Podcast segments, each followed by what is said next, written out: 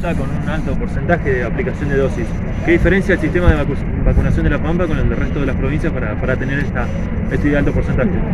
Sí, primero en esto eh, queremos también hacer que la provincia, la provincia tiene una historia de vacunación de más de 30 años. Primero hay que reconocer eso.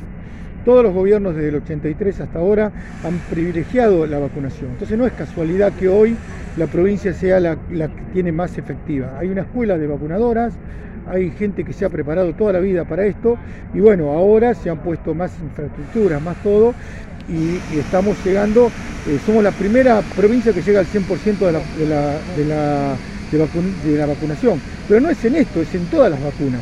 Ahora se está dando esto porque es algo que se está, está muy visibilizado. Yo quiero agradecer también en esto a la intendenta porque la municipalidad con nosotros está trabajando codo a codo, día a día.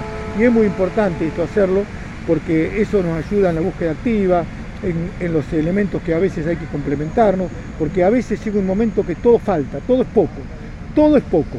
Y bueno, y en ese momento estamos todos juntos y estamos, en este momento no digo que no se puede hablar de éxito cuando hay fallecidos, pero estamos de pie y estamos eh, eh, respondiendo a esta pandemia todos juntos.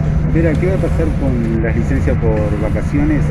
¿Está definido ya en firme de que están suspendidas o hay un, margen de negociación en función de, los reclamos que se escucharon en las últimas horas? No, no, nosotros nunca, es decir, hay una realidad con esto, es decir, eh, no es que suspendimos las vacaciones, las vacaciones están suspendidas tristemente porque hay una pandemia y, la, y la condición epidemiológica lo hace. Nosotros somos los primeros que queremos levantar las vacaciones ya mismo, pero con un porcentaje de ocupación del, del 80-85%, ¿cómo lo vamos a hacer? Vamos eh, es imposible, pero claro que queremos, somos los primeros que necesitamos darle vacaciones la gente.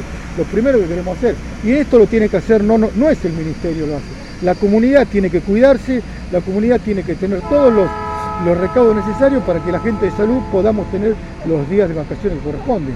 Eh, nosotros estamos de acuerdo con esos reclamos, pero esto es un tema de que deben bajar los números de casos, y, podemos de esa forma darle vacaciones, pero con una, una ocupación del 80% sería sería lamentable y, nos quedaríamos sin gente. Pero claro que estamos de acuerdo, queremos eso. Nunca, nunca se ha, como ese limitado esto, pero la pandemia lo exige, lamentablemente. Ojalá bajen los casos, estamos en un número, una, se han bajado los casos, pero estamos con una meseta alta todavía, un promedio de 260, 270.